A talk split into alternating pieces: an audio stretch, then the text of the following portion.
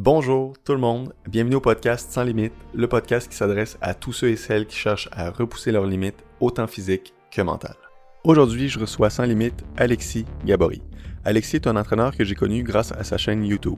Créant lui aussi beaucoup de contenu sur la calisthénie et sur l'entraînement en général, j'ai voulu l'inviter aujourd'hui pour qu'on puisse discuter ensemble plus longuement euh, de notre philosophie de l'entraînement qui est très similaire et aussi de notre grand désir d'apprentissage et d'évolution en tant que coach et humain. J'espère que vous allez apprécier cette discussion autant que moi. Bon épisode. Salut Alexis. Salut Simon. Très content de t'avoir à mon podcast. Depuis le temps qu'on se parle, puis que je me disais que, que j'avais hâte de, justement t'inviter pour qu'on ait une discussion. Puis là, là avec le, mon déménagement, ça avait pris un petit peu de temps, mais là, je suis très content de t'avoir aujourd'hui avec moi. Bah, merci à toi pour l'invitation. Franchement, c'est plaisir de partager. C'est super cool de, de pouvoir échanger avec quelqu'un du domaine. Donc, euh, c'est un plaisir d'être là. Ah ben, très content. Euh, on s'est connus grâce à YouTube, je pense, hein? Euh, oui. Je oui, pense oui. que on s'est écrit comme des commentaires. J'avais découvert, ou je pense que c'était dans des vidéos suggérées, ou toi aussi tu m'avais écrit, puis par la suite j'avais été voir euh, tes vidéos, puis euh, là on va en parler un petit peu plus après, là, mais tu faisais vraiment du contenu aussi très euh, spécifique, très axé sur la calisthénie, parce que là tu as changé, euh, on va en parler là, de ta vision de, ta vision de l'entraînement a changé un peu mais que là tu faisais des vidéos beaucoup axées sur la calisthénie puis moi aussi c'est présentement c'est ben c'est ça que je fais aussi. Mais euh, donc c'est ça on s'est on s'est connus comme ça puis par la suite là euh, on a commencé à échanger puis là justement euh, ce que je voulais te parler en premier c'est rebondir sur ta vidéo, ta dernière vidéo que tu as fait sur ta vision de l'entraînement. Donc là, tu étais très axé calisthénie. Puis là, tu as dit que tu as changé un peu d'approche, mais c'était pour devenir un, comment tu avais dit ça, un humain polyvalent. C'était que tu voulais mixer les disciplines pour devenir un humain polyvalent. Puis pour toi, c'est quoi être un humain polyvalent? C'est une très bonne question et je pense que ça dépend de, de, chaque, euh, de chaque individu. On a tous une définition euh, différente de, de ça, mais pour moi en tout cas, c'est être capable de s'exprimer pleinement dans son quotidien et de développer différentes qualités physiques en fonction de ce qui nous intéresse. Moi, ça va être différent de, de toi, par exemple. Mmh. Mais voilà, globalement, pouvoir s'entraîner sans douleur, pouvoir euh, pouvoir courir librement, pouvoir exprimer son plein potentiel de force, pouvoir être explosif, euh, savoir euh, faire du travail de coordination et euh, et, euh, et différents exercices. Euh, enfin ouais, piocher dans différentes qualités physiques en fait et être le plus complet possible sans forcément se spécifier dans dans une niche, dans un domaine bien bien particulier. De pas se limiter à juste une pratique aussi. Mais en regardant ta vidéo, justement, je me suis rendu compte qu'on a beaucoup, ben, on, notre approche est très similaire, sauf que moi, mon objectif principal, c'est de progresser vers des mouvements toujours de plus avancés en calisthénie. Donc, je vais utiliser d'autres approche pour pouvoir complémenter ça.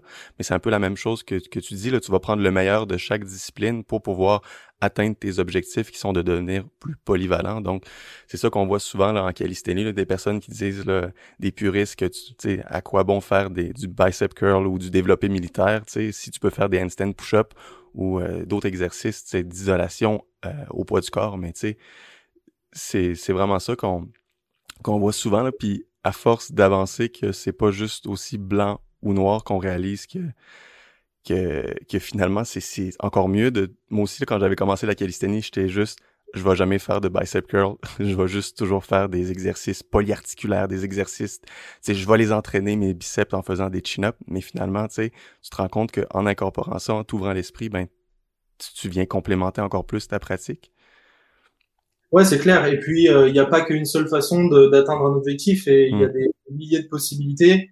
Et c'est vrai que quand on a tendance à s'identifier à une pratique, bah, comme je le dis dans la dernière vidéo, on a tendance à vivre par ça et à penser que, que à ça et, et faire des choix en cohérence avec euh, avec cette discipline et ce qui est conçu comme, enfin, ce qui est considéré comme étant euh, euh, ben, propre à cette discipline. Mais finalement, en sortant un petit peu des sentiers battus, en testant de différentes choses et tout, eh ben on peut euh, on peut progresser euh, de manière différente, s'épanouir et, et tester différentes méthodes, différents exercices, différentes disciplines et finalement concevoir ça dans un seul et même euh, comme étant un seul et même bloc et pouvoir pouvoir ouais progresser sur différents plans quoi plutôt que d'être focalisé sur un aspect de sa pratique et vouloir devenir bon dans une discipline mais après ça dépend de, ça dépend de chacun, quoi. Mais oui, c'est vrai. C'est des personnes qui, il faut des spécialistes aussi dans certains domaines, puis c'est bien d'être généraliste aussi, mais c'est bien d'avoir des spécialistes pour pouvoir aussi, euh, vu qu'ils font juste de ça, ben ça, ça fait ça fait d'eux une expertise qu'on peut aller justement voir. Mais je suis très tellement d'accord avec toi là. Justement, c'est ça que je trouve beau du, du CrossFit aussi, là, le sport en tant que tel, de, de pouvoir être bon dans plein de, endurant, fort, euh, explosif. Euh, si je regarde les, je sais pas si tu as déjà regardé les CrossFit Games, euh, les, des fois je regarde ça puis je me dis à, quel point c'est incroyable. Puis si, tu toutes les épreuves qu'ils doivent faire en, en un laps de temps, c'est comme quatre jours, je pense, les compétitions. Je sais pas combien de temps ça dure, mais toutes les épreuves qu'ils doivent faire, à quel point c'est incroyable d'être polyvalent comme ça. C'est clair, c'est clair, c'est clair. Et le CrossFit, euh, encore une fois, c'est c'est un peu euh, mal vu ces dernières années, mais euh, mais ça a énormément de bienfaits et, et, on peut en tirer plein de bonnes choses. Après, je pense pas que les euh, les mecs qui font les CrossFit Games, ils ont commencé par le CrossFit. Je pense mhm. qu'ils ils ont d'abord commencé par une discipline, et je pense que ça aussi c'est important parce qu'on peut pas devenir polyvalent. Ça se fait pas du jour au lendemain, et je pense qu'il commencer quelque part, devenir bon dans un domaine, puis ensuite une fois qu'on est bon quelque part, explorer un autre domaine, devenir bon ici, et puis, euh, voilà, changer, enfin tester différentes choses quoi. Mais ça se fait avec le temps, et, et, et les gars qui font du CrossFit sont, enfin les gars et les filles, ils sont très très forts pour ça mais parce qu'ils ont aussi derrière un background et ils ont des années d'expérience derrière eux et et, et parce qu'ils sont réguliers depuis depuis très longtemps quoi. Mm-hmm. C'est ce que le monde voit pas derrière tout ça, c'est qu'ils ont été spécialistes dans quelque chose, que c'était des anciens champions, des anciens sprints à l'université, des, sprinteurs à l'université, des haltérophiles, et que là, ils peuvent se, se vraiment se, se concentrer sur d'autres choses comme, par exemple, euh, la force, d'autres particularités, d'autres faiblesses qu'ils ont. Mais c'est, comme tu as dit, c'est le sport en tant que tel, la discipline, c'est, c'est merveilleux, leur, euh, leur objectif, puis euh, les valeurs de, de la discipline. C'est juste, je pense, qu'est-ce que le monde en ont fait. Tu sais, des personnes qui veulent aller trop rapidement, vu qu'on est dans une société qu'on veut tout avoir rapidement, ben je pense que c'est un peu ça, c'est de vouloir se dépêcher à être le meilleur, aller aux games ou aux régionaux, finalement de pas prendre le temps de se dire ok ça, de, de développer tout ça, ça va me prendre plus que ça va me prendre plus qu'une année, mettons. Bien sûr, ouais, c'est clair. Mais là, tes, tes, euh, tes objectifs, là, tu dis que ben, tu t'es, tu t'as tu t'associes plus, tu ne t'arrêtes plus à être comme juste en calisthénie, tout ça, mais tes objectifs, tu vas quand même garder des objectifs de calisthénie, tu vas juste, juste euh, comme euh, agrandir tes horizons? Ouais, ouais, ouais. Euh, la calisthénie, ça reste quand même au centre de ma pratique et au centre de mes objectifs parce que ben, finalement, c'est ce que j'aime le plus. Euh, et, et, et ouais, j'ai encore beaucoup, beaucoup à apprendre et je pense que c'est l'une des disciplines qui demande le plus le plus de temps pour maîtriser certains mouvements. Euh, si je prends l'exemple de la musculation, du powerlifting ou de l'haltérophilie, il suffit de rajouter du poids sur la barre, mais au bout d'un moment, il y a plus euh, ce challenge, alors qu'en calisthénie, c'est différent. On doit persévérer pour réussir à atteindre une figure, un truc qu'on n'est pas capable de faire. Tandis que dans les autres disciplines, on est capable de le faire, simplement on, on augmente la difficulté. Donc moi personnellement, c'est ça que je trouve challengeant et que je trouve intéressant, c'est de, de réussir à débloquer des trucs que auparavant t'étais pas capable de faire. Mhm. Ma pratique, elle reste centrée autour de ça. Mais voilà, je vais pas me limiter à faire certains exercices au poids de corps euh, parce que mes objectifs sont euh, au poids de corps. Si euh, un exercice de musculation ou n'importe quoi peut m'aider et peut me faire progresser plus vite, je vais pas m'en priver et ça serait débile de, ça serait débile de s'en priver quoi. Mhm. Donc nos approches sont très similaires, donc de faire du développé militaire pour complémenter tes handstand push-up, de faire c'est du développer couché pour augmenter ta force de poussée horizontale. C'est vraiment de prendre des outils différents. Puis là, c'est bien d'incorporer certaines variantes aussi, certaines choses. Si on fait, c'est bien aussi d'être constant sur les mêmes exercices, mais à partir d'un moment, c'est bien aussi de changer justement de stimulus. Stimuli? Stimulus? J'ai toujours de la misère avec ça. C'est... je sais pas, je pourrais pas dire. Je dirais, je dirais stimuli. Ouais, ok. Stimuli. Mais ouais, c'est vraiment pertinent. Là, ça peut apporter un stress vraiment différent puis qui peut te faire progresser. Donc ça, c'est, c'est génial. Donc, c'est quoi tes objectifs à court et long terme là, présentement? C'est une très bonne question. Et j'ai, j'ai tendance à vouloir changer trop rapidement d'objectifs et à vouloir m'éparpiller un peu trop parce que je, j'ai envie de, d'apprendre tellement de choses, mmh. tellement de trucs que je trouve intéressants et et voilà, dernièrement, j'ai, enfin, envie d'apprendre aussi à, à, performer en, en haltérophilie. J'en avais fait pendant ma formation. J'avais pas du tout aimé ça. Et là, je reviens euh, quelques années plus tard. Et en voyant certaines personnes qui m'inspirent en, en faire, et, et, je trouve ça, je trouve ça, je trouve ça cool. Donc, j'aimerais bien m'y mettre prochainement, mais il faut être euh, réaliste et je peux pas, je peux pas m'éparpiller trop. Donc, euh, euh, mon objectif numéro un là, à partir de à partir de septembre, ça va être, enfin septembre, à partir du moment où j'aurai une belle Presto Handstand, ça sera du coup, une fois que j'aurai acquis ça, ça sera de passer sur le, la planche. Oh. Straddle planche, pour commencer. Euh, mais euh, mais ouais, si ce n'est si ce n'est ça, après je sais je sais pas vraiment. Pour le moment, je suis sur le squat et le press to handstand. Euh, le squat, je m'étais fixé un objectif de 140 kg sur une rep, ce qui est loin d'être euh, incroyable, mais voilà. Euh, après, euh, à voir, à voir en fonction de comment ça évolue. J'aimerais bien tester ouais l'haltérophilie, me mettre un petit peu au powerlifting. je vais reprendre aussi la gymnastique là au mois de septembre parce que je m'étais inscrit dans un club de gymnastique on va apprendre à faire des, des saltos et des trucs comme ça. Euh, malheureusement, avec le Covid et tout, ça a fermé. J'ai dû faire, euh, j'ai dû faire quatre cours en tout, et, euh, et j'ai arrêté. Donc, euh, c'est tout juste mes premiers saltos que j'ai dû arrêter, donc j'étais un peu dégoûté. Mais je reprendre en septembre. Donc, euh, en vérité, je sais pas, je sais pas trop. Je pense que pour l'instant, l'objectif c'est simplement d'apprendre,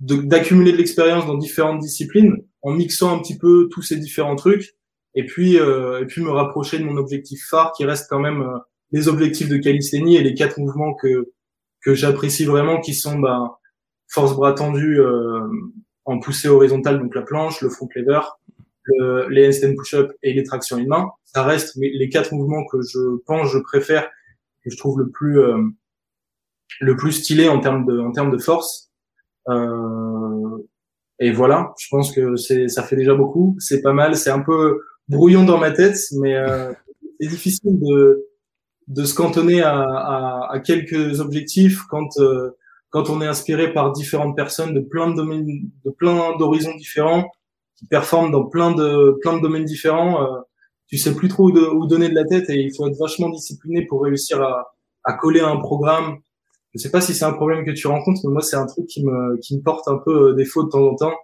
Euh, j'ai tendance à trop souvent apporter des variations et trop souvent vouloir dévier de, de du programme initial quoi.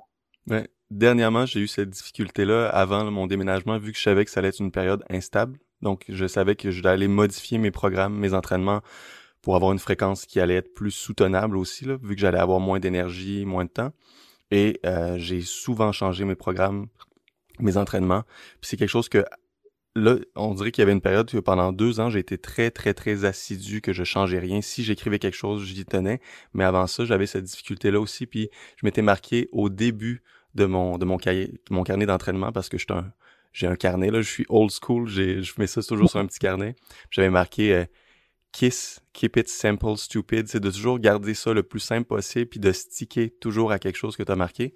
Mais là, présentement, j'ai cette difficulté-là aussi parce que vu que ça fait deux mois que j'ai arrêté un peu puis que là, je m'y remets, on dirait que je veux reprendre ce que j'ai perdu. Donc là, je veux j'ai l'impression d'avoir comme passé à, côté d'une opportunité de progresser. Donc là, je change plein de variables, je change comme mes journées, j'essaie de changer les exercices de penser que peut-être que je passe à côté de quelque chose qui va me faire plus progresser. Mais non, je te comprends là-dessus. Là, c'est vraiment, euh, c'est du bruit que j'appelle, du bruit quand, quand t'entends comme du bruit qui te fait changer toujours d'opinion ou de, de, de décision. Là. Mais non, je te comprends. C'est clair. Tu vas lire un truc, tu vas regarder une vidéo, euh, tu vas découvrir quelque chose de nouveau, tu vas vouloir directement l'appliquer. Et après, bon, je pense que en tant que coach, euh, ça fait aussi partie de notre métier et de notre rôle de tester différentes choses pour pouvoir le l'enseigner euh, par la suite. Mais il faut mmh. trouver le juste milieu entre euh, changer les semaines et, euh, et, et, rester sur une méthode pendant dix ans pour pouvoir avoir un panel et avoir suffisamment d'expérience. Mais c'est vrai que c'est pas évident de, de, de coller un, un programme d'entraînement pendant, pendant une bonne période de temps, parce que finalement c'est ça qui fait progresser. Et changer des variables toutes les semaines, c'est loin d'être optimal pour pouvoir observer des progrès notables. Quoi. Non, c'est vrai. C'est, je, m'en reviens toujours à me dire aussi que c'est souvent les choses les plus simples qui te font le plus progresser aussi. Là. Quand je regarde des nouvelles méthodes ou des choses qui n'ont pas été encore testées depuis très longtemps ou des choses comme ça, des, des, des, exercices qui semblent sexy, des progressions, tout ça, je me dis toujours, OK, je vais rester aux choses qui semblent plus simples, mais qui ont fait leur preuve de, depuis des années, des années. Mais je me rappelle, c'est Jonathan Ferland-Valois, je sais pas si tu le connais, mon... Euh, le gars qui fait des équilibres à une main, puis euh, des one-arm handstand, tout ça, puis m'avait, je lui avais juste demandé, tu sais, c'est, c'est quoi comme la chose qui t'a fait le plus progresser? Il dit, ben, j'ai commencé à 6 ans et j'ai tout simplement pas sais, c'est juste de continuer, de, de, de, de, prendre des exercices de base, puis de tout simplement appliquer le principe. Il dit, j'applique encore le principe de surcharge progressive. Il dit, je fais pas des périodisations super complexes, je fais juste essayer de progresser de semaine en semaine, Là, il est rendu à un niveau, c'est de mois en mois. Tu sais, de mois en mois, j'essaie de faire une répétition de plus, des choses comme ça. Je me dis, OK, c'est, il faut pas se casser la tête. Des fois, c'est juste euh, plus simple qu'on pense. Ouais, c'est clair, c'est clair, c'est clair. Mais après, je pense que c'est aussi normal, surtout euh, en tant que débutant et quand tu découvres une discipline ou autre. Ah oui.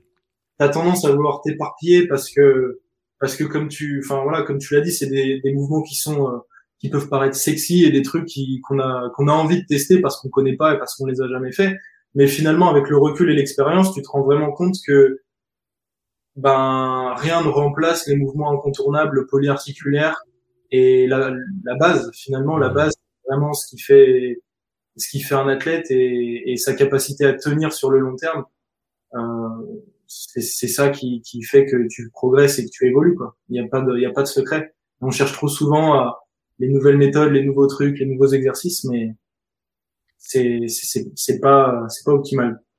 Mmh, t'as raison. Je sais pas si tu as gardé tes carnets d'entraînement d'il y a quelques années où tu gardes tes entraînements ou tes anciens programmes.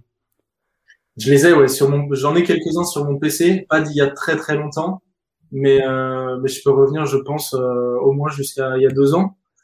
Et euh, et ouais, c'est, je faisais je faisais n'importe quoi. Mais peut-être que dans deux ans, je regarderai mes programmes actuellement et je me disais, mais en fait, je, je là actuellement, je fais n'importe quoi. C'est en, plein ça.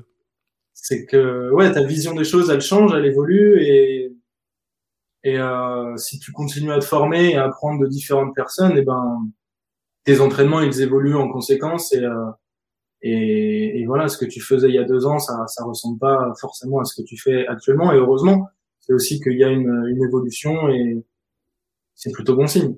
Mmh non, t'as raison. Ça, je suis retombé là-dessus euh, la semaine passée, justement, quand, quand je défaisais des boîtes, puis j'avais trouvé mon vieux carnet il y a trois ans, puis je, je regardais ça, j'étais là, mon Dieu, tu sais, le, le, le, volume que j'avais dans ma semaine, j'étais là, mais ok, ah je comprends que je progressais plus, là, c'était incroyable. Mais comme t'as dit, tu sais, peut-être dans deux ans, je vais me dire, ok, ce que je faisais là présentement, ben, c'était. Il y, a, il y a encore des choses à améliorer, en fait. Ah, c'est sûr. Il y a toujours des choses à, à perfectionner c'est tellement complexe comme domaine, il y a tellement de choses à savoir. De, c'est un domaine, enfin tu, peux tu peux apprendre euh, nuit et jour, euh, t'auras jamais terminé quoi, parce qu'il y a tout le temps des nouvelles études qui sortent, des points de vue différents, des trucs à tester, et et en tant que débutant, ça peut être très frustrant parce que parce que t'as aucune idée si euh, ce que tu fais c'est c'est correct. Mm-hmm. Et encore une fois, la seule chose qui peut te permettre d'apprendre, ben c'est le passage à l'action et c'est le fait de tester sur le terrain et de mettre en application la théorie que tu as pu apprendre dans les livres ou sur les vidéos ou euh, n'importe où. Mm-hmm. Là, présentement, tu es, euh, coach, t'es entraîneur à temps plein, là? Oui. OK. C'est quoi le plus gros challenge que tu trouves euh, pour, ta, pour, pour notre profession présentement? Ben là, de faire ça à temps plein, c'est quoi tu trouves qui est le, ton plus gros challenge présentement? Mon plus gros challenge, euh, alors bon déjà ça fait pas très très longtemps que je le suis à temps plein. J'ai été diplômé en 2018, je crois, il y a deux ans, et j'ai mis un petit peu de temps à me à me lancer pleinement et à, à, vraiment mettre quelque chose en place pour pouvoir coacher les gens à distance. Je le fais très sérieusement depuis euh, depuis le mois de janvier, donc c'est assez récent. Félicitations. merci. Ça fait six mois où voilà j'en vis pleinement, on va dire. Euh, mais euh, mais je me rends compte qu'en fait le coaching en ligne c'est c'est excellent et ça apporte énormément de bonnes choses et les gens que je coach me disent ils progressent, ils sont, ils sont globalement très satisfaits de, de ce que je fournis, mais ça vient aussi avec son lot de limitations et j'arrive pas à transmettre tout ce que j'aimerais transmettre euh, aux personnes que je coach en ligne parce qu'il faudrait être en réel en fait, il faudrait, il faudrait pouvoir les voir, pouvoir leur donner des conseils en, en 1-1 quoi. Et, euh, et c'est vrai que le, le, coaching en ligne c'est assez, euh, euh, alors c'est très bien, mais ça a ses limitations comme je dis. Donc euh, j'ai plus envie actuellement de me de me lancer dans le coaching enfin le coaching réel pardon. Donc soit en créant des, des séminaires, j'ai cette idée-là depuis quelques temps, créer des séminaires d'entraînement où je ferai intervenir les gens chez moi, ou moi j'interviendrai dans euh, dans différents gyms euh, en France ou même ailleurs, pourquoi pas. Euh, pour vraiment bah, déjà aussi avoir cet aspect, enfin cette communication parce que c'est mm qui est vachement important et qui manque au coaching en ligne et étant donné que je fais ça exclusivement depuis six mois, j'ai l'impression des fois d'être tout seul, tu vois, dans ma cave et d'être sur mon ordinateur et, de donner des conseils par message vocal. C'est très bien et c'est efficace, mais, mais j'ai envie de plus et j'ai envie de partager vraiment des, des, vrais moments, quoi, être, être dans, dans, dans le réel. Euh, donc ça, c'est la première chose. Et là, je suis en train de le lancer donc euh, autour de autour de chez moi, faire du coaching en, en réel, euh, comme le fait comme le fait actuellement ma copine. Et, euh, et j'aimerais aussi trouver un moyen de, de faire des programmes génériques, du coup, forcément pour un coût beaucoup moins élevé, mais pour pouvoir toucher beaucoup plus de personnes et enseigner les méthodes et la façon dont je perçois l'entraînement. Et, euh, et voilà, mais c'est quelque chose qui est très compliqué parce que j'ai du mal encore à, à définir précisément mon style et à définir précisément qui je suis, à qui je parle et, euh, et, euh, et ouais trouver euh, trouver ma, ma personnalité euh, c'est c'est encore une fois quelque chose qui demande du temps et et, et, je travaille dessus donc pour le moment c'est ça mes mes plus grosses limitations sur le coaching c'est vraiment des très beaux projets là. félicitations aussi d'avoir fait le le, le, ben, le grand saut d'être à temps plein là-dedans. C'est pour beaucoup de personnes, c'est un gros un gros step. Pour moi, ça a été une très grosse étape aussi. Puis je sais que ça peut être ça peut faire très peur de se lancer là, à, fond là-dedans.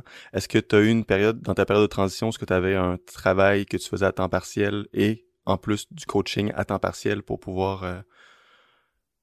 Euh, ouais, quand euh, en fait, euh, quand j'ai euh, quand j'ai commencé, donc j'ai j'ai fait mon apprentissage à, à Bordeaux, là où je passais mon, mon diplôme. Et pendant ce temps-là, j'avais, j'étais vraiment à fond sur YouTube, donc je me suis concentré vraiment sur le fait d'acquérir de, de l'audience un maximum. Et une fois que j'ai été diplômé, euh, je j'étais pas payé forcément parce que j'avais pas de j'avais pas de travail. Donc le seul truc que j'ai fait, c'est que j'ai aidé mes, mes parents qui ont un business de un business de trottinette, donc euh, trottinette électrique location euh, saisonnière. Donc je les aidais et euh, et je faisais ça euh, entre deux programmes. Tu vois, je coachais aussi des amis, je coachais des personnes qui voulaient qui voulaient que je les coach à distance.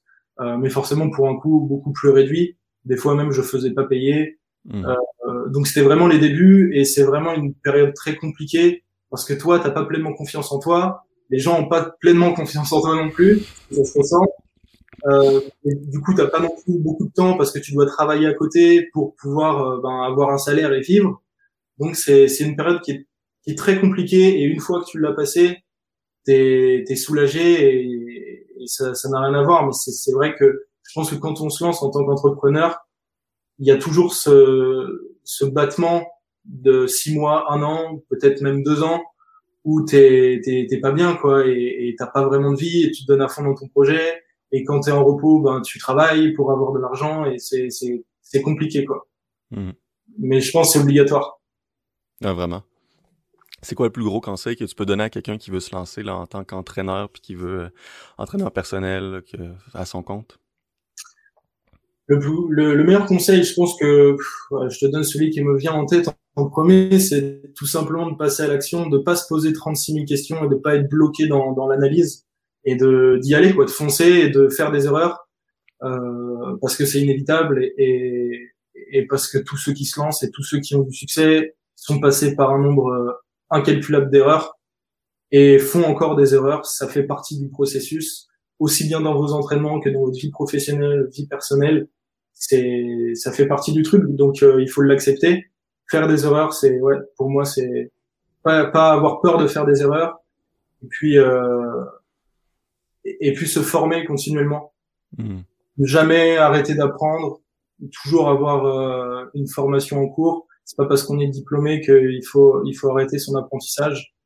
Euh, L'école c'est toute la vie, donc, euh, voilà, ce serait mes deux conseils. Très bon conseil, vraiment. Là. Ouais, le, le, nombre de fois que on apprend justement dans les périodes difficiles, c'est ça qui fait en sorte que de sortir de sa zone de confort, c'est ça qui, qui, te fait apprendre le plus sur toi aussi. Là. Puis euh, non, ça c'est vraiment le très très très bon conseil. Au début, c'est obligatoire que, que, que, que, ce soit inconfortable de toute manière. Quand on n'a mm. pas l'habitude de faire quelque chose, forcément on n'est pas à l'aise et forcément on fait pas forcément des, des, des des vidéos ou du contenu qui est, qui est qualitatif. Et moi, si je regarde mes premières vidéos, c'est risible, quoi. Franchement, je me dis, pourquoi j'ai fait ça? Mais je suis content d'avoir fait parce que c'est ce qui m'a permis d'arriver là où je suis euh, actuellement et c'est ce qui me permettra, le fait de continuer, c'est ce qui me permettra de, d'aller plus haut et d'aller gravir les échelons un par un, quoi. Et puis comme, comme tu as dit tantôt aussi, quand tu vas regarder tes vidéos dans deux ans, tu vas dire, mon Dieu, tu sais, c'est fou à quel point quand on évolue là aussi. les premières vidéos que je regardais, j'étais là, mais qu'est-ce que je fais avec mes mains? On dirait que mes mains, là, ils étaient toujours comme dans le plan, puis j'étais là, mais je fais quoi avec mes mains? On dirait qu'ils sont toujours à la mauvaise place. ouais, mais c'est pas naturel aussi de, au début de parler à une caméra, de hmm. s'exprimer. Et encore une fois, moins t'as de connaissances, enfin quand tu débutes, t'as forcément moins de connaissances, donc t'as moins confiance en toi, et c'est un cercle vicieux. Il faut réussir à inverser la loupe et, et, et, évoluer, quoi. Le processus d'évolution, euh, que ce soit encore une fois dans, dans votre pratique ou dans votre vie professionnelle ou personnelle, c'est c'est ultra important, je pense, et c'est ce qui nous permet d'être des êtres humains qui sont euh, qui s'épanouissent et qui sont heureux et, euh, et, et le fait de se voir évoluer. Enfin moi personnellement, après c'est encore une fois ça dépend de chacun, mais c'est vraiment quelque chose qui me tient à cœur et je sais que par exemple une journée où je fais rien, une journée où je mange de la glace et je regarde Netflix, au fond du truc, parce que je sais que inconsciemment je sais que j'ai pas fait ce que j'étais censé faire. J'ai pas, je suis pas devenu meilleur que la veille et du coup ça me ça me pèse euh, mentalement et, euh, et voilà. Est-ce que tu ressens de la culpabilité les journées où ce que ce que tu sais le repos puis la récupération c'est primordial pour pour pour tout tu sais pour euh, une journée de repos là, pour l'entraînement juste pour rien faire parce que je suis toujours tu dois être comme moi aussi, d'être en mode toujours création. Tu sais, une journée que tu es en repos, ben, vu que tu fais rien, je me dis, je pourrais en profiter pour créer du contenu, pour penser à ma prochaine vidéo, tout ça. Est-ce que tu culpabilises les journées où ce que tu dis, je fais rien? Euh, alors, euh, en termes d'entraînement ou en termes de, en termes de création de contenu? En termes de juste arrêter de travailler, que ce soit l'entraînement, parce que moi je mets travail, là, dans le travail, il y a entraînement, puis aussi ton travail, là, création de contenu ou répondre à des clients aussi, tu sais, que ça soit tout, tout, tout ta sphère de travail. Là. Euh, alors, si je, si je prends une ou deux journées, non, je culpabilise pas. Par contre, euh, forcément, si je commence à rien faire pendant trois, quatre jours, là, oui, je vais commencer à Mais, euh, mais, euh, ouais, pour, pour moi, en tout cas, c'est super important aussi d'avoir cette notion de, d'être capable de se détacher de sa vie professionnelle et d'être capable de profiter avec ses amis, hmm. de sortir, de faire autre chose simplement. Du coup, ça me fait pas du tout culpabiliser de rien faire pendant un jour et je m'autorise euh, très régulièrement euh, dans ma semaine des, des, temps, des temps où voilà, c'est du temps pour moi et, et c'est pas du temps où je travaille ou du temps où je m'entraîne. Euh, par contre, euh, c'est vrai que par exemple, je suis pas le genre de, de, personne qui est capable de prendre une semaine de vacances complète et rien faire. Sur au bout de trois quatre jours généralement, c'est même pas que je culpabilise, c'est que j'ai envie de retravailler, c'est que j'ai envie d'avancer, j'ai envie de d'évoluer quoi. Donc euh, voilà. Ouais, c'est plus fort que toi. Ouais, ben, quand c'est une passion, c'est normal. C'est difficile de décrocher aussi. Puis quand ça devient une passion comme ça aussi, c'est difficile de mettre, comme tu as dit, des barrières de comme c'est quand que j'arrête aussi. C'est quand, des fois, quand je suis dans une période où je travaille beaucoup, c'est ma copine Amélie qui me dit là, il faut, faut que tu arrêtes de penser à ça. On est en train de manger, on va, on va comme prendre le temps de bien manger, d'avoir une discussion qui est haute, c'est ce qu'elle m'aide aussi dans, dans tout ce qui est, on travaille à deux dans notre entreprise. Puis, des fois, on pourrait parler de ça sans cesse, mais après, c'est important d'avoir une, puis plus qu'on travaille de la maison, c'est important d'avoir une coupure, de se dire, là, on arrête, il faut qu'on parle d'autre chose aussi. Bien sûr, il faut savoir différencier, mais mais euh, mais c'est plutôt bon signe finalement de d'en arriver là. Ça veut dire que tu prends vraiment plaisir dans ce dans ce que tu fais et on peut pas te souhaiter euh, meilleur quoi. C'est c'est top. Quand on arrive là, il y a tellement de personnes qui savent pas du tout ce qu'elles veulent faire, qui ont aucun projet de vie, qui ont aucune hmm. passion. Euh, quand toi tu as réussi à développer ça, c'est quelque chose qui est c'est c'est de l'or quoi. Mmh. Ouais, t'as raison. C'est euh, Brandon Burchard, un, un, gars que j'avais, un, un, livre que j'ai beaucoup aimé. C'est un, un, gars, on pourrait dire que c'est un coach d'entreprise. en anglais, c'est un motivational speaker. puis euh, il dit que trouver votre obsession, que c'est le mot obsession a toujours une connotation négative, mais il dit ça devrait être une connotation positive. C'est bien d'avoir une, une, une, obsession. C'est juste qu'il faut pas que ça, ça ait des répercussions négatives sur le reste, mais si tu as une obsession, c'est bien, il faut juste que tu saches la contrôler, mais il, faudrait que tout le monde ait une obsession selon lui, puis je trouve que c'est vrai. Là. Ouais. carrément. Une obsession euh, positive, idéalement, quelque chose qui te porte vers le haut et qui te, fasse, qui te fasse grandir. mais, euh, mais oui, mais je, suis, je suis entièrement d'accord avec ça, ouais. c'est sûr. Mmh. C'est quoi l'habitude, ben, quelle est l'habitude qui a eu le plus gros impact dans ta vie dans les dernières années? L'habitude. Euh... Quelque chose que tu as mis en place ou quelque chose que tu as, découvert, peut-être quelque chose que tu as commencé à faire qui a vraiment eu une répercussion positive sur ton quotidien, ton travail, tes entraînements? Euh, je pense que c'est le fait de mettre en place une routine matinale. J'avais lu un livre il y a quelques années qui s'appelle euh, The Morning Routine, euh, qui explique en fait que le fait de prendre 30 minutes, une heure tous les matins pour pouvoir établir de, de, bonnes, euh, de bonnes habitudes pour pouvoir euh, régler le ton pour la suite de la journée, euh, c'était extrêmement bénéfique et du coup j'ai mis ça en place moi-même et c'est quelque chose que j'ai jamais lâché. Donc tous les matins j'ai ma petite demi-heure, mon, mon, heure où je fais vraiment mon truc. Je me réveille tranquille et après je je lis, je fais de la méditation. Euh, ça, ça peut varier, ça peut varier, mais généralement j'écris aussi des petites phrases positives, tu vois, pour pour me mettre dans le dans le bain de la journée et commencer le, la journée sur une bonne note. Alors ça peut paraître très cliché et très euh, voilà, mais mais moi c'est c'est un truc qui m'a beaucoup aidé, qui me permet de qui me permet de commencer mes journées de façon euh, constante. Et c'est du temps pour moi que, que j'apprécie énormément et qui et qui, qui me permet de me sentir bien. Donc euh, donc ouais, ça ça permet aussi de développer une, une certaine discipline, ça permet de prendre de bonnes habitudes, euh, bah, après, tout dépend des, des, euh, des, habitudes que vous intégrez dans cette routine, mais euh, mais ça peut être super intéressant. et moi, c'est un truc qui a qui a vraiment changé mon, quotidien, je pense, et mes journées de manière générale. Mmh à quoi ressemblent tes journées? Est-ce que tu t'entraînes toujours? Comme, est-ce que tu as mieux t'entraîner le matin, l'après-midi? Est-ce que tu as une heure que tu te, te bloques toujours pour ton entraînement ou est-ce que c'est flexible dans tes journées? Euh, non, je, je suis quelqu'un qui aime beaucoup avoir de la structure et je pense que là-dessus on se ressemble dans le sens où je t'avais déjà entendu dire que tu aimais bien contrôler tes, tes, journées, avoir le contrôle sur euh, les différents événements de ta journée. Ben moi, c'est exactement la même chose et, et j'ai besoin de, de, de, ça, déjà de faire ma petite routine, de, de contrôler un maximum d'éléments dans ma journée et pas qu'il y ait quelque chose qui vienne euh, tout foutre en l'air. Sinon, ça peut clairement me ruiner ma journée. Donc ça arrive parce que forcément les événements externes, euh, tu les contrôles pas et voilà, tu peux rien y faire. Mais le plus je contrôle ma journée, le, le mieux c'est pour moi. Et du coup, mes entraînements, je les fais toujours à la même heure. Euh, je suis limite réglé comme une horloge et à 11h, 11h15 maximum, je vais, dans ma salle m'entraîner. Quoi. On s'entraîne à la même heure, sauf à des décalages, euh, vu que t'es en France puis moi au Québec. Ouais, on s'entraîne à la même heure. Ah ok, ok, ok. tu plutôt, euh, plutôt le soir, tu vois. Non, non, j'aime comme hier, j'ai dû m'entraîner le, soir à cause que mon père est venu pour m'aider pour la maison.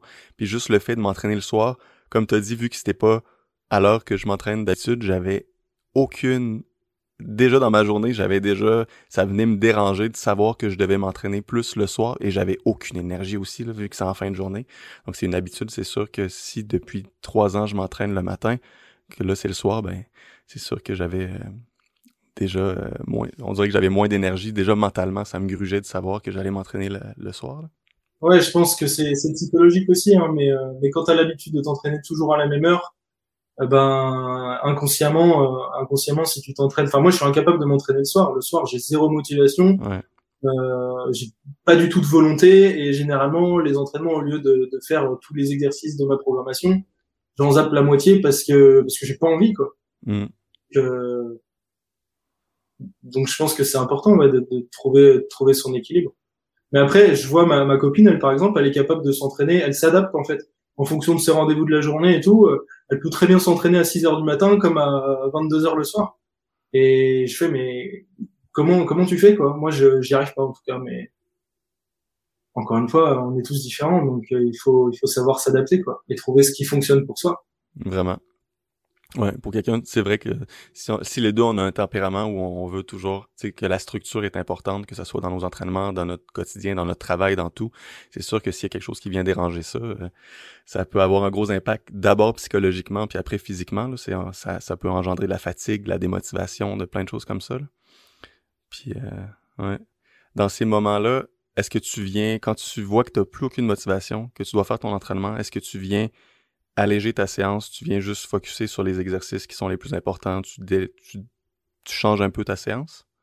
Ouais, généralement, et même ça m'arrive aussi quand je m'entraîne à, à mes heures euh, habituelles. Hein. Des fois, euh, des fois, j'ai pas envie et j'ai pas de motivation. Et alors, je sais, je, je sais pas, je saurais pas dire si c'est une bonne chose de trop s'écouter ou non, mais j'ai tendance à, à beaucoup écouter. Et, et quand j'ai pas envie, je le fais pas. Simplement, soit je, soit je, je termine ma série. Sur, de toute façon, je commence toujours par les exercices les plus importants. Donc, plus j'avance dans mes entraînements et, et moins ça devient important entre guillemets mais euh, mais ouais quand euh, quand j'ai décidé que voilà que que, que j'en avais marre ou que j'avais envie de mettre euh, mettre fin à la, à la séance euh, je suis pas le, le genre de mec à me dire ouais no pain no gain je vais me je vais me tuer sous la barre même si j'ai pas envie Euh, non je j'arrête et puis simplement je je reviens le lendemain plus en forme Mhm. Ouais, c'est important. Tu- tu- ça peut vraiment avoir un impact encore plus négatif de continuer, de pousser encore plus, de, de, de, de faire des exercices finalement à, à l'échec, de se dire qu'il faut que, que j'aille mal en fin de séance pour que ça soit plus productif. Mm. Ouais. Je pense que le fait de savoir s'écouter et se connaître, c'est très important. Et moi, je sais, je sais très bien euh, que pour moi, c'est pas possible de, de, de continuer si, euh, s'il y a zéro motivation et zéro envie. Quoi. Je vais Mm. faire, euh, je vais, comme tu dis, je vais me faire plus de mal qu'autre chose. Je vais bâcler l'exécution ou, euh, enfin voilà, je vais, ou je vais faire quelque chose et inconsciemment, je vais me dire que ça a servi à rien. Donc, je vais être dans un, un, un mauvais état d'esprit et, et je pense que c'est super important de, de, de s'entraîner, de prendre plaisir. À partir du moment où on prend pas plaisir, enfin, ça doit pas être une. Je suis pas professionnel, je m'entraîne pas pour euh, pour faire les Jeux Olympiques, donc euh, j'ai pas d'enjeu derrière majeur et j'aurai tout le temps de faire ma séance demain en fait. Donc euh, Mm. Ouais, très raison. C'est euh, c'est quoi la, la plus grande difficulté ou le plus grand challenge euh, auquel tu as fait face au cours des dernières années et qu'est-ce que tu en as appris de cette difficulté-là? tu, tu me poses de très bonnes questions moment. Franchement là, la, une, de mes plus grandes difficultés ces dernières années. quelque chose qui t'a vraiment là, appris, si tu regardes de reculons, là, tu regardes cette période-là, à première vue, tu te dis, bon Dieu que c'était de la merde cette période-là, mais finalement, à reculons, tu te dis, Hey, j'ai tellement beaucoup appris de ce moment difficile-là. Euh, je pense que ce qui m'a beaucoup changé, moi, alors ça, ça c'est peut-être pas du tout ce que t'attends, mais euh, euh, c'est le fait de partir seul à l'étranger et, et de me rendre compte que j'étais capable de, de voyager tout seul euh, à l'autre bout du monde. C'est- une très bonne réponse. Ouais, c'est un truc qui m'a vraiment changé. Et j'avais l'habitude de voyager, mais à chaque fois que je voyageais, parce que j'ai travaillé à l'étranger, avant, avant d'être dans le milieu du sport, j'étais dans le milieu de l'hôtellerie et du bar. Ok. Je travaillais à Londres et en Australie principalement. Euh, et un jour, j'ai décidé de tout plaquer, de remettre complètement ma vie en question. Et c'est à ce moment-là que j'ai commencé YouTube. Et euh, parce, parce qu'en fait, l'hôtellerie, ça me correspondait plus. C'était euh, euh, le milieu de la nuit, je me couchais tard, je mangeais mal, je buvais de l'alcool. Enfin, voilà, c'était pas du tout en cohérence avec mes valeurs. Et du coup, j'ai décidé de, de complètement changer mon mode de vie et de trouver, euh, de trouver ce qui me correspondait, et de, de me comprendre en fait, de me, d'apprendre à me connaître. Et du coup, j'ai suivi des mecs sur Internet qui disaient ouais, il faut que vous partiez à l'étranger, euh, voyager seul, euh, sans, sans aucune euh, contrainte, avec 100% de liberté. Vous faites ce que vous voulez et vous allez apprendre à vous connaître. Et, et c'est ce que j'ai fait. Je suis parti en Asie pendant deux mois tout seul. Et, et ouais, j'ai jamais ressenti un sentiment de liberté aussi intense. Et, et j'ai appris plein plein de choses. Et j'ai appris à me débrouiller par moi-même. J'ai appris à savoir ce que je voulais. Enfin, ça m'a ça m'a vraiment fait grandir. Et les deux mois, j'avais l'impression que j'avais accumulé l'expérience de deux années, tu vois. En 60 jours, j'ai appris énormément de choses et, et c'était extrêmement positif et je pense que c'est l'une des meilleures choses que j'ai pu faire euh, jusqu'à présent. C'est vraiment, ben, c'est, c'est génial. C'est vraiment une bonne réponse. Là. De toute façon, il n'y avait pas de mauvaise réponse, mais c'était mm. vraiment une bonne réponse dans les, les voyages. Là, c'est vraiment. Euh, puis quand t'es revenu, est-ce que là, t'as commencé euh, à faire du coaching? Euh, quand je suis revenu, j'ai pas commencé à faire du coaching tout de suite. J'ai fait ma, j'ai commencé ma chaîne YouTube. De base, je voulais la commencer en, Asie et faire euh, des vlogs, etc. et documenter un petit peu mon voyage. Parce que de base, je savais pas du tout sur quel. Je savais que je voulais travailler sur Internet et me lancer sur YouTube, mais je savais pas du tout que je voulais euh, ben, travailler dans le sport et, euh, et faire. Enfin, j'avais cette idée derrière la tête, mais disons que j'avais rien de, de sûr quoi et rien de lancé. Et c'est seulement en revenant de voyage du coup que j'ai commencé ma chaîne YouTube, à créer du contenu, à m'exposer et, euh, et voilà. Félicitations pour tes 20 000 abonnés en passant. Merci, ouais. Là, ça va être exponentiel. Là, un coup que t'as les, t'es dans les, euh, les cinq chiffres, là, ça va vraiment. Euh, c'est incroyable à quel point que ça, ça a monté rapidement. Là. Mais tu mets du temps, de l'effort, vraiment. Tes vidéos sont de qualité aussi. C'est vraiment. Euh, ouais. Ah, mais c'est sûr que j'ai galéré pendant plusieurs années pour avoir ne serait-ce que 100, enfin 1000 abonnés. Je crois que j'ai mis deux ans pour atteindre les 1000 abonnés et j'ai mis, euh, je saurais pas dire, mais beaucoup moins de temps pour atteindre les 20 000. Donc c'est vraiment exponentiel et ça fait ça fait boule de neige, c'est cool. Et tu dois pas être loin des 10 000, je crois aussi. Ouais, ouais, ben ça, je pense que ça ferait. Euh, le mois prochain, je vais avoir mon 10 000, mais là, ça fait, ça fait vraiment longtemps que j'ai pas été fréquent, là, que j'ai pas été, j'ai pas publié fréquemment. Avant, il y a une période, quand je progressais bien, c'est que je publiais une vidéo à chaque vendredi. Mais là, j'ai vraiment euh, l'algorithme doit être euh, l'algorithme YouTube. ouais, mais... ouais, quand tu quand tu postes plus, c'est vrai que c'est c'est pas c'est pas avantageux. C'est c'est ça qui est difficile avec YouTube. Euh, il faut réussir à, à produire du travail qualitatif sur le long terme. Mhm. Et, et c'est compliqué. C'est compliqué. Il faut s'accrocher. La création de contenu est aussi difficile. C'est c'est le nombre de vidéos que je vois aussi, que c'est juste aussi des vidéos un peu euh, clickbait que tu regardes, tu sais, quand tu décides de, quand tu refuses de rentrer dans, là-dedans, c'est difficile aussi de créer du contenu qualitatif et d'en faire fréquemment sans avoir une équipe, sans avoir quelqu'un qui fait ton montage vidéo, sans avoir quelqu'un qui te filme, qui fait tout ça. Tu sais, il faut que tu crées le script, il faut que tu filmes, il faut que tu fasses le montage. C'est vraiment difficile d'être euh, régulier puis d'en faire souvent. Donc, euh, chapeau là, vraiment pour aussi le contenu que tu fais puis les, euh, les sujets que tu abordes. C'est vraiment là. Ouais. Bah merci beaucoup. Ça fait toujours euh, toujours plaisir d'avoir des retours comme ça et c'est ce qui te permet aussi. Enfin moi perso c'est ce qui me permet de, de continuer et d'avoir des commentaires de différentes personnes euh, concernant concernant ça, ça, ça. Ça motive à continuer. C'est top franchement. Et après mm. c'est vrai que euh, je pense que encore une fois, on se ressemble sur ce point-là, dans le sens où on n'a pas envie de rentrer dans la catégorie des, euh, des titres putaclic. Et même si euh, personnellement, je l'ai fait un petit peu au début. Ah, moi aussi, moi aussi, le, les trois meilleurs exercices pour les biceps, ou genre, tu sais, euh, les trois meilleurs abdos pour les, les, exercices pour les abdominaux. Tu sais, c'est sûr que j'en avais parlé avec Daniel Vanal, puis il me disait, c'est sûr que tôt ou tard, là, quand, quand tu atteins un certain chiffre, là, il était rendu à 600 000 abonnés, puis il me dit, j'ai rentré dans les euh, le secret pour la planche. Puis tu sais, quand tu sais, quand il le sait, il le sait très bien qu'il n'y a pas de secret, genre, pour la planche. Il n'y a pas un meilleur exercice, ça dépend, tu sais, mais il le fait quand même, puis il me dit, ben, je rentrais dans ce game-là, mais c'est... Euh, Malheureusement, je pense que le fait de faire ça, en fait, ça attire... Enfin, après, tout dépend de la vision de son business mais euh, le fait de, le fait de procéder comme ça et de faire du, des titres putaclic et du contenu putaclic en, en règle générale,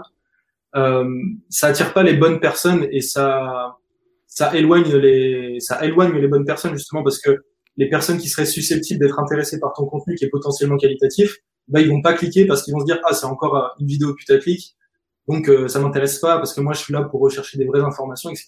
Donc tout dépend de ta cible et tout dépend de la personne que tu que tu cherches à, à intéresser. Mais ça peut être contre-productif euh, pour pour ton business en fonction de là où tu veux amener les personnes euh, en question. Vraiment. Il avait fait des, euh, des sondages justement pour le contenu que son que ses membres voulaient, ben ses, ses abonnés. C'était toujours du contenu euh, soit sur les abdominaux, soit sur des exercices qu'il avait déjà traités, qu'il avait déjà fait 20 euh, vidéos là-dessus, puis il dit je, me retrouvais à refaire des vidéos que j'avais déjà fait parce que 80% de mon audience veut encore des vidéos comme ça parce que c'est juste ça qu'il recherche. il s'est comme mis dans un cercle vicieux aussi de refaire toujours des vidéos comme ça.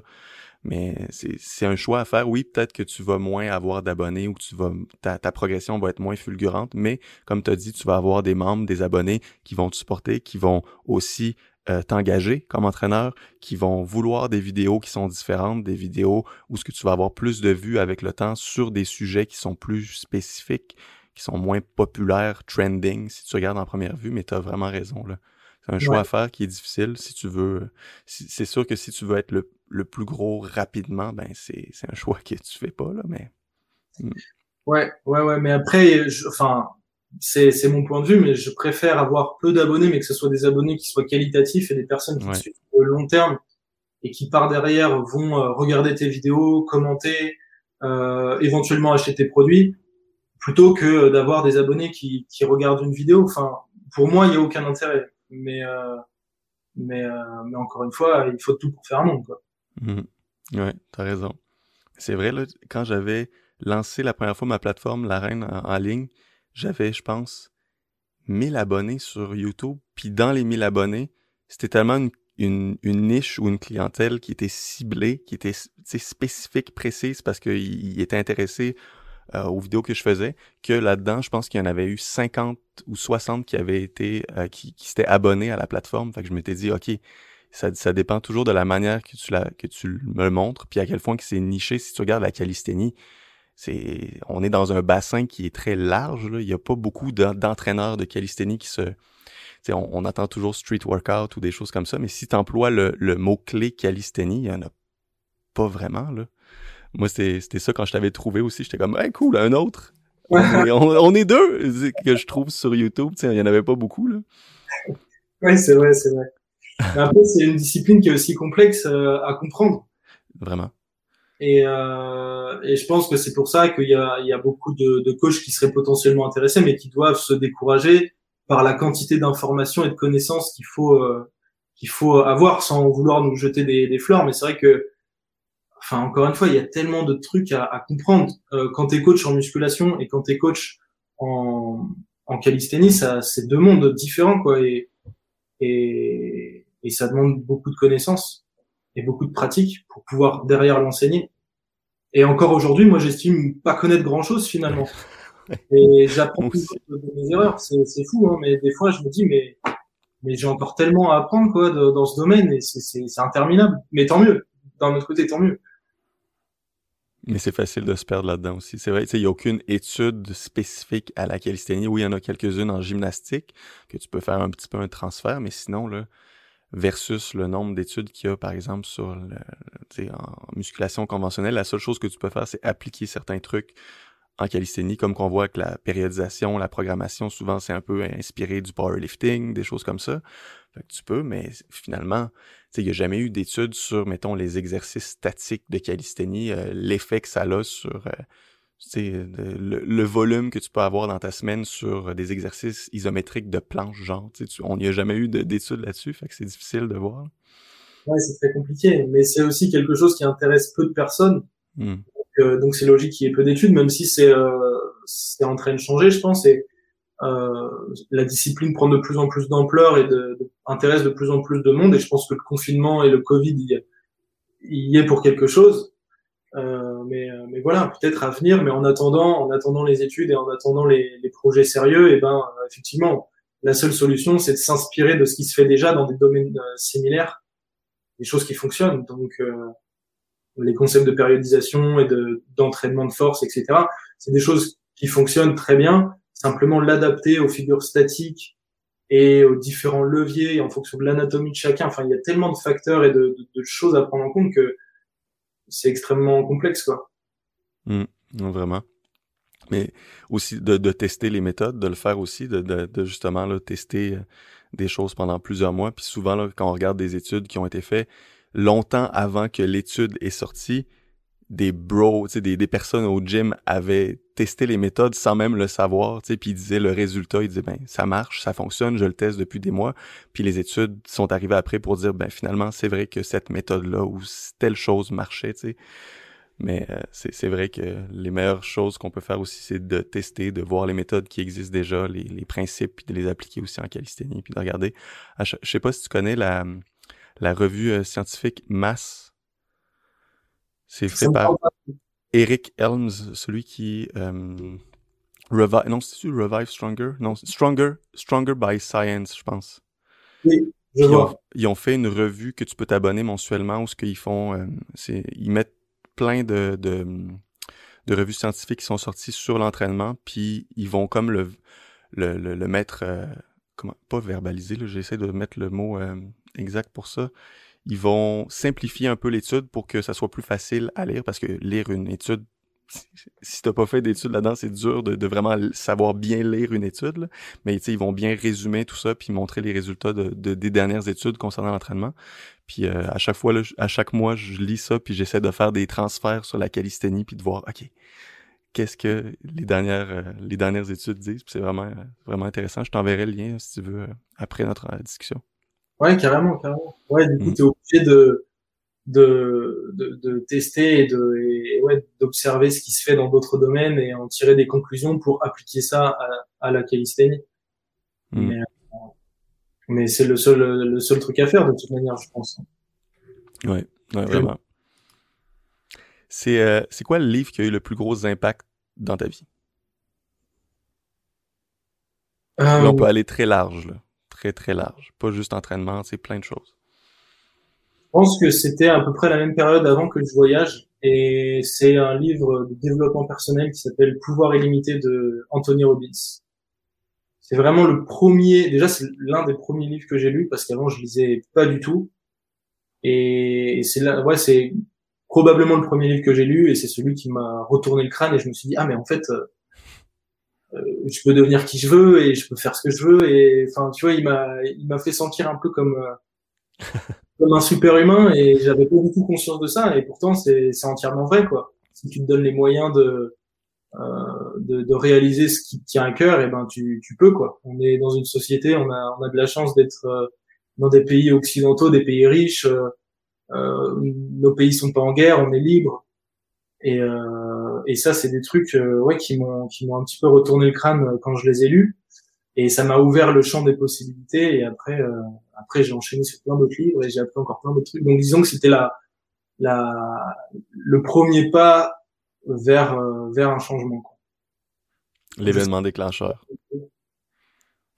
Ça, ça, a été un événement déclencheur pour euh, pour la suite.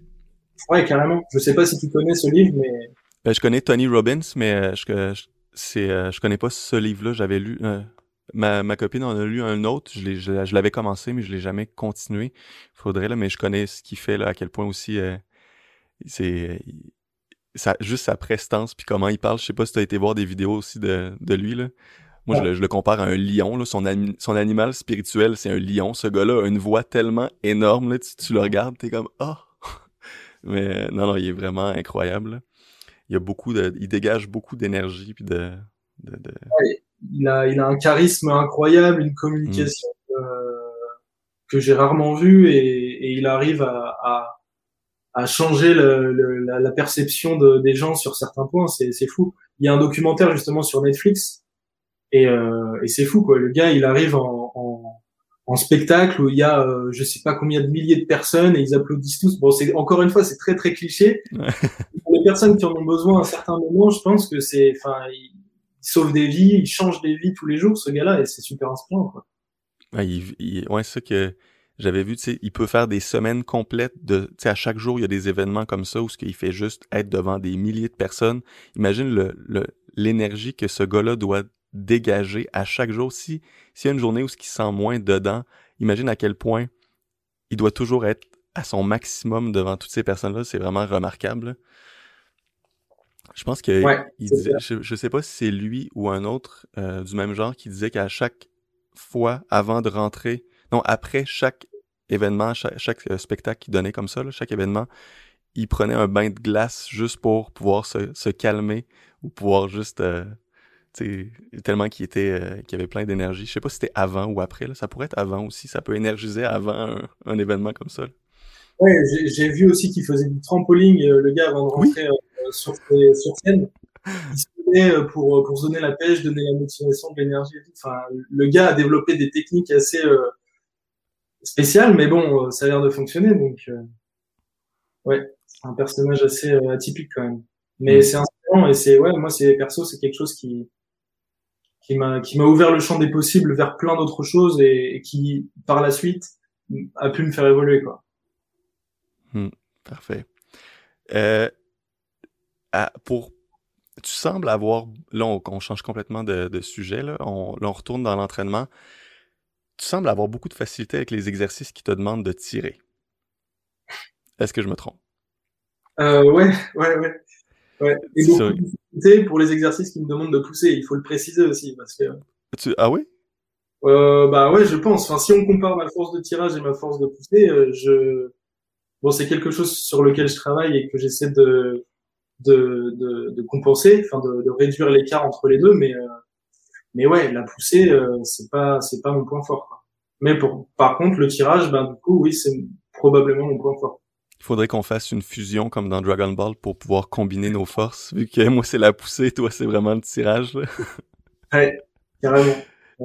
Euh, ouais, ça, quand, quand, je regarde juste quand tes tractions à un bras, ton front lever, moi c'est vraiment quelque chose qui part et qui revient. On dirait qu'aussitôt que j'arrête de mettre de l'effort dedans, je perds, on dirait, tous mes progrès. Comme là, j'avais bien progressé avec le front lever avant déménager. Là, ça, j'ai, fait, j'ai été sur maintenance, on peut dire, pendant une certaine période. Puis là, on dirait qu'il faut que, que je reparte de, de vraiment loin.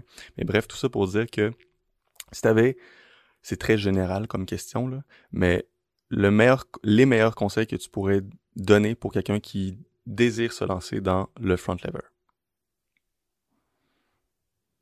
Je euh, sais que c'est très individuel, mais des conseils, des concepts généraux, des, des, conseils que tu peux donner. Alors pour le front lever, euh, comme pour beaucoup d'autres figures finalement, enfin pour, comme pour tout, c'est un principe de base mais qui a tendance à être aussi euh, plutôt négligé. C'est tout simplement d'être d'être spécifique avec ses objectifs et pas se perdre à vouloir tester différents différents exercices, pardon, comme on le disait juste avant. Euh, travailler ses parties techniques en début de séance, euh, passer du temps sur le statique, mais ne pas omettre aussi les mouvements, les, les composantes dynamiques, et puis euh, et puis pratiquer des, exercices de renforcement avec euh, avec du lest et et des, des exercices mesurables, donc que ce soit tirage horizontal ou tirage vertical, lesté, qui vous permettent toutes les semaines de faire un petit peu mieux, de rajouter un petit peu de charge.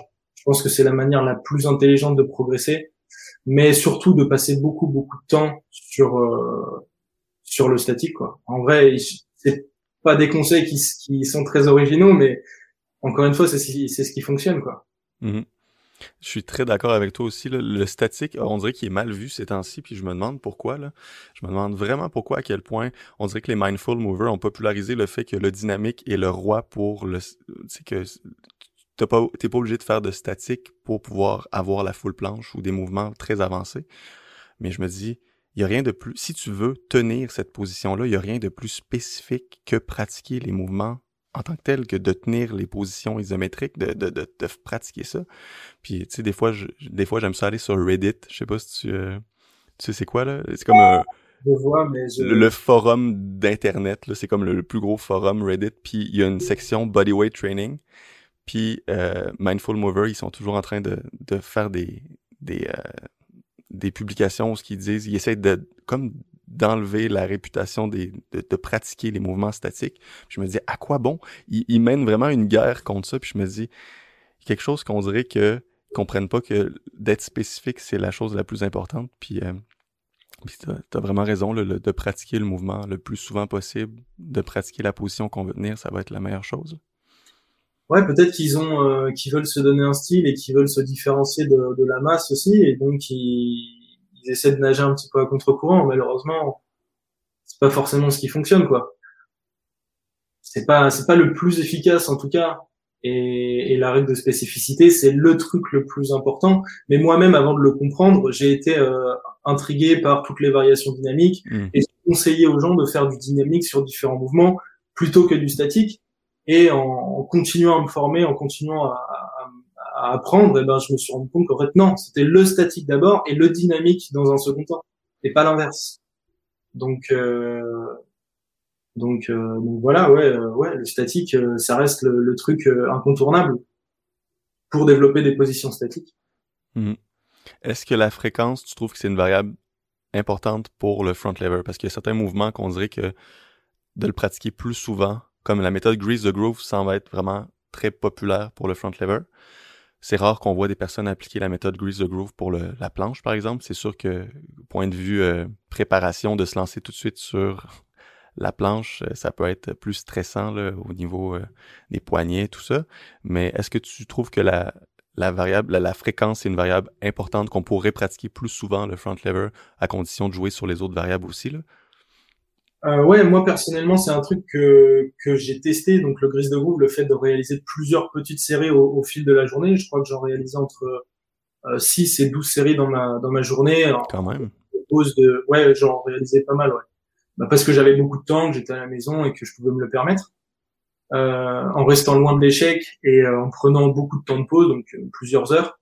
Euh, c'est sûr que c'est pas quelque chose qui est forcément applicable à la planche. Enfin, du moins, le risque de blessure est probablement beaucoup plus élevé en raison du stress sur les sur les poignets et les coudes.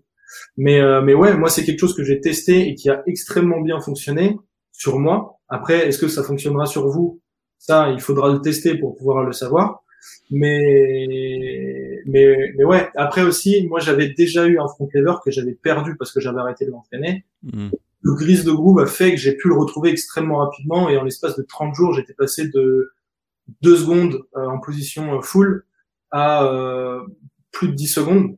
Donc, euh, donc ça avait extrêmement bien marché, mais aussi parce qu'il y a le principe de la mémoire musculaire et que c'était une position que j'avais déjà réussi euh, et que j'étais déjà capable de tenir. Est-ce qu'un débutant qui pratiquerait le grise de groove, quelqu'un qui, qui a jamais fait du front lever, progresserait autant? Je pense pas. Mais c'est sûr qu'il progresserait certainement plus que simplement de faire quatre ou cinq séries deux fois par semaine. Hmm. Mm. Et je pense que pour tous les, les éléments techniques, enfin c'est valable pour ça, mais je pense que c'est aussi valable pour tous les, euh, les mouvements bras tendus, drapeau et planche et euh, back lever et, euh, et peut-être même les press to stand et des choses comme ça. Je l'ai pas testé personnellement, mais on peut supposer que ça fonctionnerait de la même manière. Mm. Est-ce que euh, tu trouves qu'il y a eu que, est-ce quand tu travaillais ta traction à un bras, est-ce que tu travaillais le front lever aussi? Est-ce que tu avais placer un prioritaire puis un secondaire dans tes objectifs? Ou est-ce que tu les travaillais vraiment pas en même temps? Euh, alors au tout début, donc euh, il y a deux ans de ça, je crois que j'ai travaillé en même temps. Je devais commencer par le front lever et puis après je faisais pas mal de traction lestée de variations euh, de tirage vertical en unilatéral. Et puis je progressais ni sur l'un ni sur l'autre, donc j'ai décidé de, différencier vraiment et de, de me focaliser que sur un. Et à chaque fois, ça a été les meilleures décisions que j'ai pu faire c'est de réduire la liste d'objectifs que je me mmh. fixais. Parce qu'à vouloir être partout, ben, on progresse nulle part. Et, j'ai fait plein de fois l'erreur et je la fais encore aujourd'hui. Et à chaque fois que je réduis ma liste d'objectifs, c'est à ce moment-là où je, où je passe un plateau et où je progresse davantage. Et c'est une erreur que beaucoup de, de, de, personnes, débutants, intermédiaires et confirmés font, je pense, c'est de vouloir se fixer trop d'objectifs différents. Et du coup, de, de pas, de pas progresser euh, nulle part, quoi. C'était justement ma prochaine question. Je voulais te dire, c'est quoi l'erreur que tu vois le plus chez les débutants qui se lancent en calisthénie? Euh, c'est, fou, là, de vouloir tout avoir comme dès la première, de se lancer dans plein de mouvements déjà très avancés dès la première année ou des choses comme ça. Ouais, mais c'est, aussi humain, je pense, de, de vouloir euh, acquérir quelque chose rapidement, surtout dans la société actuelle qu'on a, on a, tout immédiatement. On pense que, voilà, euh, voir un mec sur euh, Instagram faire la full planche, ça s'obtient en, deux semaines. Sauf que c'est loin d'être la vérité. derrière, il y a énormément de travail et énormément d'années de pratique, que ce soit pour développer un physique qui soit impressionnant, que ce soit pour réussir une figure complexes. Voilà, de toute façon, tout ce qui est compliqué demande du temps et de la régularité, et ça s'obtient pas en claquant des doigts. Mmh. Est-ce que, puis aussi quand tu disais euh, juste avant que de réduire euh, son nombre d'objectifs en même temps, est-ce que tu as remarqué aussi que tu avais des transferts l'un à l'autre? Parce que souvent, ça, c'est une belle surprise quand on décide de réduire son nombre d'objectifs, puis que finalement, quand on retourne sur des anciens objectifs, on se rend compte qu'on a quand même progressé parce que il reste qu'il y a quand même un, il y a un transfert général qui peut se faire parce qu'on travaille souvent sur des exercices qui vont avoir un impact sur plusieurs autres exercices comme les tractions lestées, euh, je sais pas, le développé militaire, des choses comme ça? Ouais, ben pour prendre l'exemple encore euh, très récemment, j'ai mis de côté là, les handstand push-up depuis déjà un bon petit moment et euh, je me suis concentré uniquement sur le développé militaire. Et, après avoir retenté là, des handstand push-up, ben, je me suis rendu compte que c'était beaucoup plus facile qu'auparavant, alors que j'ai pas pratiqué les handstand push-up simplement parce que c'est le même la même trajectoire de mouvement et, et du coup, évidemment, euh, c'est aussi quelque chose que j'essaie de faire, c'est de réaliser des programmations qui soient intelligentes et qui aient un, un, transfert sur une, un grand panel d'exercices et un grand panel de, de mouvements euh, plus complexes. Hmm. Et, et, faire des choix intelligents dans sa sélection d'exercices. Et encore une fois, on en revient sur les mouvements de base. Hein. De toute façon, euh, enfin, il n'y a pas grand-chose à comprendre une fois que. Enfin, c'est pas compliqué à comprendre, mais c'est difficile à mettre en place parce qu'on pense que on pense que, que, que s'éparpiller, ça sera plus efficace, et tester différentes choses, ça sera plus efficace, mais non. Plus efficace, c'est de, de coller aux exercices importants et d'essayer de travailler les différentes euh, les différentes trajectoires, pousser horizontal, pousser vertical, tirage vertical, tirage horizontal. Et voilà, si tu fais ça pendant des années, bah tu vas devenir très fort et tu vas avoir beaucoup de transferts sur beaucoup de mouvements. Mmh. C'est aussi euh, simple et efficace que ça. Le développé militaire, je pense ça a été le meilleur choix que j'ai fait l'année dernière de mettre comme mes efforts là-dessus, puis d'arrêter de travailler le handstand push-up. Ça a eu même un très gros transfert sur ma planche. C'est ça qui, m'a permis de briser mon plateau pour euh, avoir mes premières secondes de straddle planche. Puis ça a vraiment été un super exercice que je suis content d'avoir mis des efforts dessus, juste pour le handstand push-up. Après, là, c'est difficile mentalement de se dire que tu arrêtes de travailler sur quelque chose quand tu veux vraiment le travailler. Quand c'est un de tes objectifs principaux, là, que tu veux avoir quelque chose, mais que tu dis que tu le mets sur pause pour faire quelque chose qui va avoir un transfert d'ici quelques mois, c'est difficile. Ça, là, ça, ça a été la chose la plus difficile, je pense, de me dire comme j'arrête de travailler un mouvement que je veux. Mais ça a été le meilleur choix, là. Ouais, ouais, ouais je suis entièrement d'accord. C'est vrai que psychologiquement, c'est pas facile de, de, de se l'avouer, quoi. Hmm. Mais pourtant, euh, des fois, c'est plus bénéfique. Et encore une fois, on en revient au fait de tirer le meilleur parti de toutes les disciplines. Mais la musculation, c'est super intéressant pour pouvoir appliquer la surcharge, qui est beaucoup plus facile à appliquer euh, qu'au poids de corps. Hmm. Et, et, du coup, si tu es capable d'appliquer la surcharge à, chaque entraînement, tu progresses. Et si tu progresses sur la même trajectoire que tes handstand push-up, ben, évidemment que tes handstand push-up, elles vont décoller en même temps que ton développé militaire va décoller. C'est difficile à savoir, mais enfin à, s'en rendre compte et à, à, se dire que c'est possible, mais c'est c'est c'est la vérité et, et voilà, c'est comme ça que ça fonctionne. Mhm. Ça fait déjà une heure, le temps file, je viens de regarder, ça fait déjà une heure qu'on parle. Ouais. euh, je, vais, euh, je vais, je vais arrêter là dans le sens que j'avais d'autres questions, mais on pourrait se faire une deuxième, euh, une deuxième rencontre si tu le veux bien, euh, un de ces quatre. Mais pour que ça soit vraiment plus plaisant pour les auditeurs, pour ça, que ça soit deux heures de long, on va le faire peut-être en deux parties. Mais où est-ce qu'on peut te suivre, Alexis? Eh ben, vous pouvez me suivre sur YouTube, donc Alexis Gabory, ou sur Instagram. c'est pareil, alexis.gabory. Voilà, c'est mes deux réseaux principaux.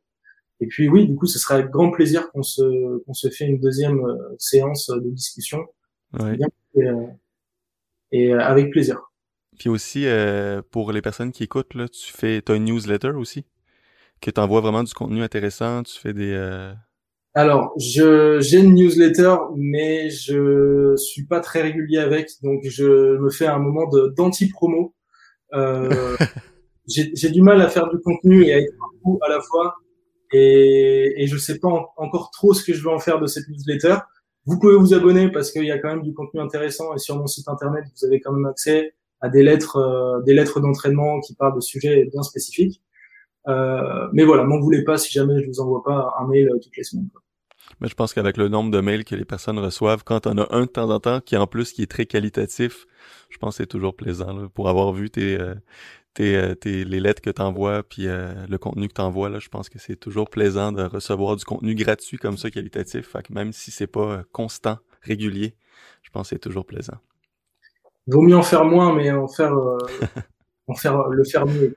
Je pense que ça va devenir ma devise ça, un jour ou l'autre. Ben, je pense que c'est un peu le résumé de notre discussion aussi, c'est de, se concentrer sur l'essentiel, d'en faire moins, puis de le faire mieux. Hmm. Vraiment, ouais, entièrement d'accord.